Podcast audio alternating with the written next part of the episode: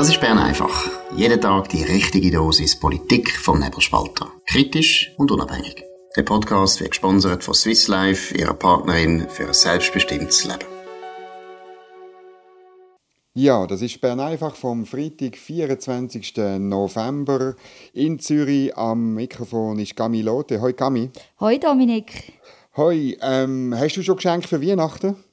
Nein, im Fall nicht. Aber ich bin vorher, als ich in die Redaktion kam, bin, die Bahnhofstraße in Zürich ist im Fall pumpenvoll.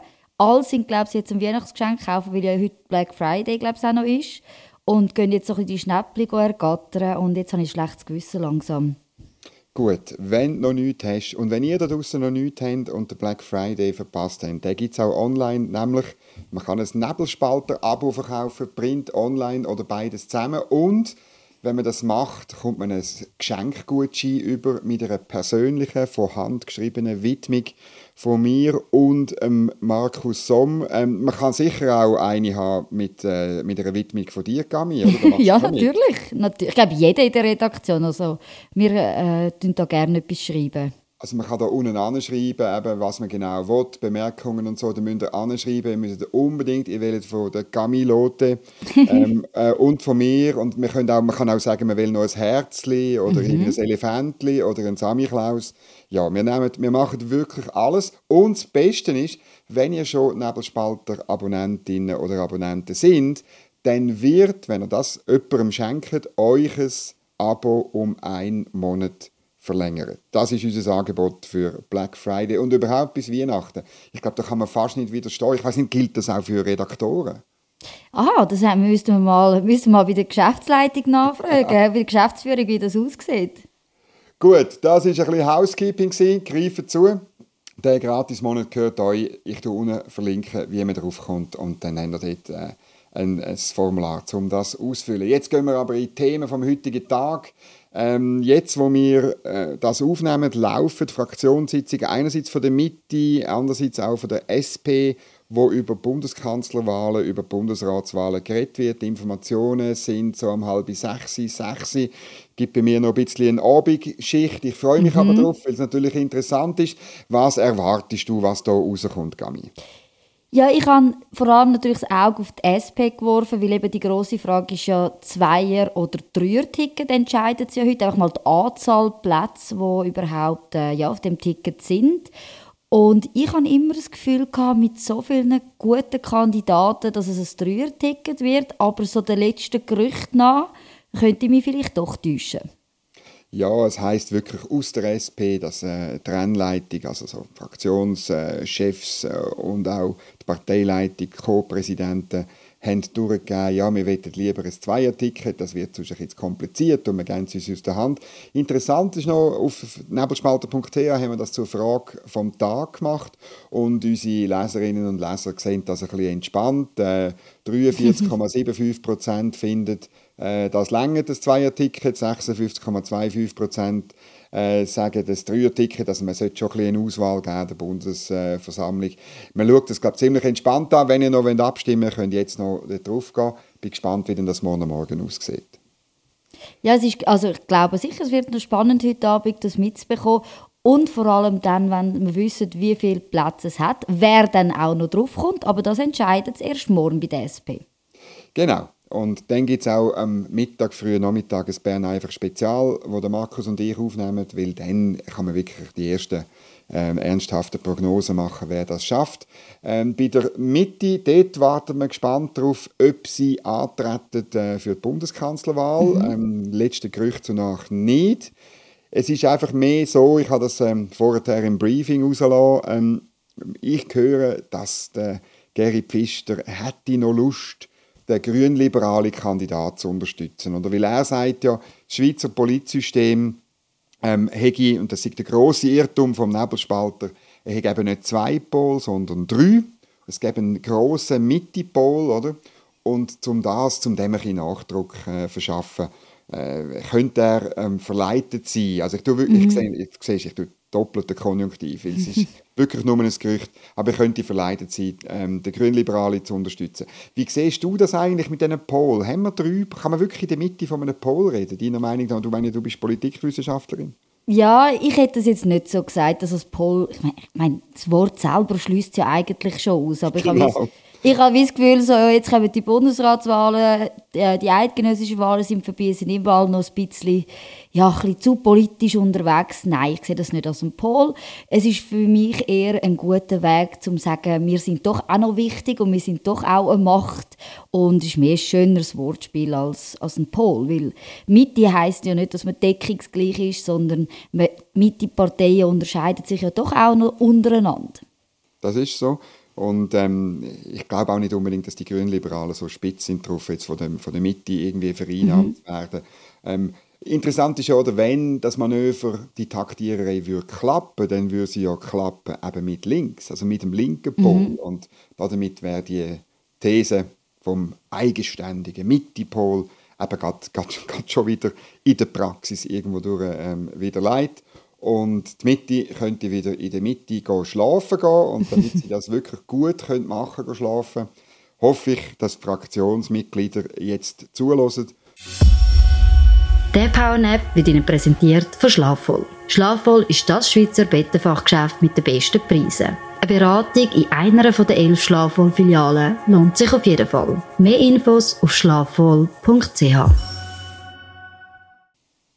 Ja, wir gehen von der Mitte in die, Zitat, Mitte, Mitte, also in die mittlere Mitte von der Mitte wahrscheinlich. Heute ein, ich muss schon sagen, grossartiger, grossartiger Meinungsbeitrag von drei Altständeräten, von der Christine Egersegi, Aargau FDP, vom Fritz Schiesser, Glarus FDP und vom Peter Bieri Zug ähm, CVP, hat es damals noch geheißen. Mhm. Sie sagen eben, es könne nicht sein, dass sich also das schreiben sie nicht so, aber sie sagen eigentlich, es kann nicht sein, dass äh, die Mitte und die FDP sich nach rechts orientieren, sondern sie müssen sich nach Mitte, Mitte orientieren. Sie, haben, sie drei haben immer gut zusammengeschafft für Kompromiss im Ständerat. Sie, sie, ein bisschen äh, hört man da die alten, mhm. die alten Politiker raus, mhm. die sagen, früher war alles besser. Gewesen. Und ähm, das können wir eben nicht mehr, wenn sich ähm, die Mitte oder noch schlimmer die FDP nach rechts würde orientieren. Und darum müssen wir unbedingt in der Mitte, Mitte, Mitte bleiben. Du hast den Kommentar glaube ich, gelesen. Wie mhm. ist das angekommen bei dir? Nein, ich habe schon gedacht, es ist ein bisschen Kraut und Rüebli, was da schreiben. Also, ich, ich hoffe nicht, dass du den Kommentar jetzt so wunderbar findest, aber es hat für mich wirklich so gewirkt, so ein bisschen, dass ohne diesen Autoren zu nahe zu treten. So das Hochnäsige aus dem Ständerat. Immer, wir stehen für Kompromiss und bei uns müssen wir wirklich noch über Parteigrenzen miteinander rausschaffen. Wir könnten das eben noch.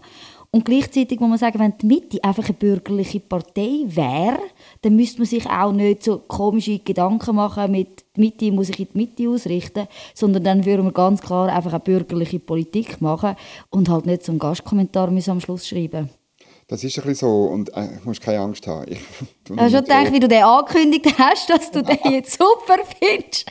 Nein, das ist nicht so. Nein, ich meine, ich kenne alle die drei, oder? Mhm. Schon relativ lang. Und ich muss dir einfach sagen, gerade jetzt die drei sind jetzt wirklich verantwortlich dafür, dass so in den Nullerjahren und in der ersten Hälfte, solange sie noch rum sind, hier in Bern, von den Zehnerjahren, ähm, entweder linke Politik gemacht worden ist, so wie es du jetzt angetönt hast, mhm. oder wir haben unseren Reformstau aufgeladen. Oder, ähm, äh, also ich meine, gerade Christine Egersegi, Sozialpolitikerin, äh, lange Jahre in der Sozial- und Gesundheitskommission.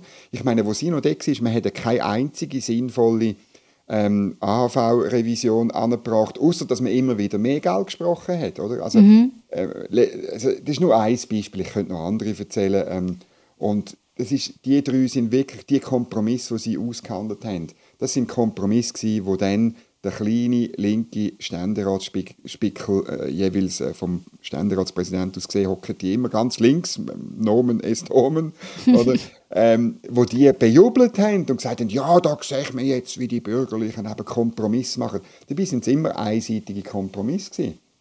Yes. Das können sie sich natürlich nicht zugestehen. Ja, gerne. Ja. ja, es ist wirklich so, dass man hat die, eben den, den Kompromiss stolz, wo, dort, wo wirklich, also den merkt man sehr gut in dem Text, aber gleichzeitig habe ich auch wie das Gefühl gehabt, benennen können sie es ja können sie es ja offensichtlich nicht genau, weil wir müssen irgendwie anstehen und sagen, hey, so eine Mitte-Mitte-Politik, das bringt die, die und die Lösung führen und darum braucht es die jetzt. Aber es ist mehr einfach, Mitte-Mitte-Politik ist lösungsorientiert, Punkt. Fertig. Genau. Also man redet halt in, dieser Mitte-Mitte redet man nicht so gerne über Inhalt. Weil sobald du über Inhalt redest, tust du dich ja irgendwie festlegen, was du gut findest und was du mhm. nicht gut findest. Und ich, ähm, ich bin ja in diesen Jahren auch ähm, Lobbyist gewesen und ich kann mich an mehrere Gespräche mit diesen drei erinnern. Und die hast du nie können festmachen weißt? Und mhm. meine Lobbying besteht darin, dass du letztlich Interessen vertrittst. Ich bin dort hingegangen und gesagt, ich komme im Auftrag von denen und denen, ich habe das und das Anliegen, wie finden sie das? Oder? Und dann, äh, das ist nie, man hat nie eine Antwort bekommen von diesen drei. Es ist aber klar gewesen, am Schluss kommt in der Regel etwas links raus. Und darum, ich verlinke auch noch, was der Stefan Milius ähm, heute äh, geschrieben hat dazu. Mhm. Es ist letztlich ein verzweifelter Ruf nach einer Mitte, Mitte, nach einer inhaltsleeren Mitte, nach einer Mitte, die sich nicht muss festlegen muss und, tut mir leid, nach einer Mitte, die Wahlen verliert. Ich meine, weil, was wollen die Bürger draussen? Wenn die Mitte, Mitte, die sich nicht festlegt? Ich glaube es halt leider nicht. Ja, auf dem Abstimmungszettel, auf dem Wahlzettel musst du nämlich entscheiden am Schluss. Darum geht es mhm. nicht sehr gut auf. Aber Sie können ja eine Partei gründen, ich freue mich drauf, oder? Also die Mitte-Mitte-Partei. Ich bin sicher, das wird ein riesiger Erfolg in Aargau, in Zug und im Kanton Glarus. Jetzt gehen wir zu einer Geschichte von der Eva Nowak, eine ganz tolle Journalistin bei Tamedia. Sie hat genau angeschaut, wo der Bund nicht genau anschaut, nämlich bei den Kurzarbeitsentschädigungen in der Pandemie. 16 Milliarden sind ausgezahlt worden und nur bei der Hälfte äh, hat der Bund ein bisschen angeschaut. Tausende von Zahlungen müssten kontrolliert werden. Aber ähm, das Staatssekretariat für Wirtschaft, sogenannte SECO, kommt nicht nach und die Zeit wird knapp, weil da eine Frist abläuft. Ja, es ist krass. Also wirklich bis Mitte 2025 hat man Zeit, um eben kontrollieren, ob man die Corona-Beiträge, die man gezahlt hat, den Unternehmen, ob da nichts falsch gelaufen ist. Und man ist anscheinend nirgends man hat keine Kapazität, um das zu kontrollieren und man weiß oder hat auch schon, ich meine, man hat das schon vermutet, wo man so locker mit dem Geld umgegangen ist in der Corona-Pandemie, dass es zu, zu Missbrauch wird kommen, dass Leute sich werden kurze, äh, Kurzarbeitsentschädigungen erschleichen und das ja, ähm, nicht auf einem ehrlichen Weg. Und jetzt sieht es wirklich tatsächlich aus, dass ganz viele Leute damit davon kommen könnten. Gut, ähm, dann muss man, ich würde jetzt auch nicht Tausende von Bürokraten anstellen. Jetzt muss man einfach ein bisschen statistisch vorgehen und die grossen Fälle nehmen. Also wirklich grosse Firmen, die grosse Summen bezogen haben und die anschauen, auch ein paar Exempel statuieren, vielleicht mit Anreiz schaffen, wer sich nachher noch meldet, kommt äh, ähm, irgendwo durch ähm, 50% Black Friday Strafrabatt über vom Seco. Und vor allem empfehle ich dem Seko, man soll anschauen bei den Medienbetrieben. Oder? Weil das habe ich nie begriffen, dass Tamedia und die NZZ und Ringier, bei CH Media bin ich mir nicht ganz sicher, aber ich glaube es auch, also faktisch irgendwie alle grossen Verlage in der Deutschschweiz, der Nebelspalter aber nicht, dass die alle Kurzarbeitsentschädigung bekommen haben in der Pandemie, was komplett absurd ist, weil Kurzarbeitsentschädigung gibt es ja, wenn du weniger Aufträge hast. Und wir haben genau gleich viele Aufträge gehabt bei der Medienlandschaft. Also, das ist wir haben sogar, also sogar noch mehr gehabt. Ich habe das Gefühl, die Berichterstattung war sogar noch intensiver, gewesen, das Bedürfnis nach Informationen viel grösser. Du genau. hast ja mehr Pressekonferenzen gehabt als je zuvor. Genau. Also eigentlich hätten wir müssen, ja, haben wir eigentlich mehr Arbeit gehabt. Das ist genau so. Und dort sollte man dringend anschauen, das fände ich toll. Tönt diesen Verlag das Geld wegnehmen, wo sie sich da erschlichen haben. Das gehört ihnen nämlich nicht. Das gehört ähm, eigentlich der Steuerzahler, aber äh, wir lassen es halt vielleicht bei der Arbeitslosenversicherung. Der Hinweis ähm, zur Presse ist genau richtig, weil wir müssen noch über den Presserat reden. Den mag ich zwar eigentlich nicht. Links ähm, unterwandert das Wahrheitsministerium brauchen wir eigentlich nicht, aber weil die Linke das ja gut findet, schaue ich etwa gleich schauen und jetzt ist etwas Lustiges passiert. Das ist wirklich kommt selten vor, oder? dass der Presserat eine, eine Journalistin rügt, weil sie etwas links geschrieben hat. Und das ist wirklich passiert. Am 13. März hat äh, Lea Hartmann, das ist eine Journalistin, eine Kollegin hier im Bundeshaus bei Ringier, die für den Blick schafft, hat äh, einen Artikel geschrieben und äh, der hat so angefangen. Am Samstag hat Japan der Opfer der Reaktorkatastrophe von Fukushima gedacht. Zwölf Jahre ist es seit dem Atomgau her, der 20.000 Menschen das Leben gekostet hat. Wir beide, weil wir etwa die Nebelspalter äh, lesen und weil wir Sachen gelesen haben vom Alex Reichmuth, unserem Spezialist für Klima und Energie, wir wissen, das ist kompletter Bullshit, oder? Das ist ein Tsunami gewesen, wo, wo, die, wo die Opfer verursacht hat. Es ist sonst in Fukushima fast nichts passiert, schon gar nichts in Sachen irgendwie radioaktiver Strahlung, wo Leute irgendwie hätte sollen verstrahlen und so weiter.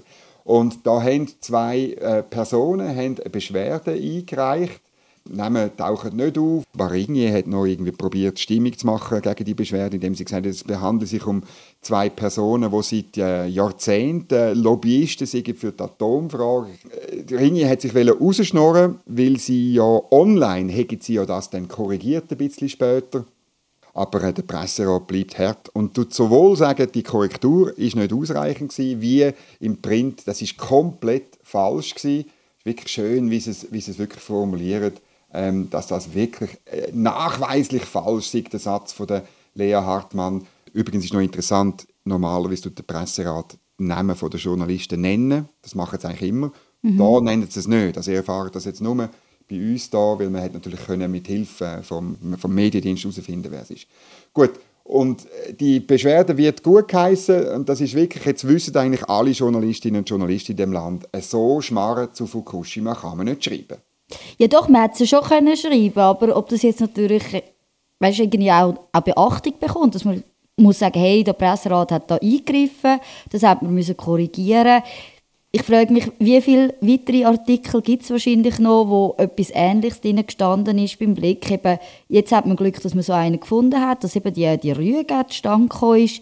Aber man muss schon auch sehen, ich finde es erschreckend, dass äh, man bei Ringe noch die Beschwerdeführer eigentlich versucht, so zu diffamieren. Eben, sie sind Sie, eben, sie ist, setzen sich für die Atomkraft ein, sie sind bekannt dafür. Als wäre das ein Grund, wieso eine Beschwerde nicht legitim wäre. Und das finde ich dann schon erschreckend.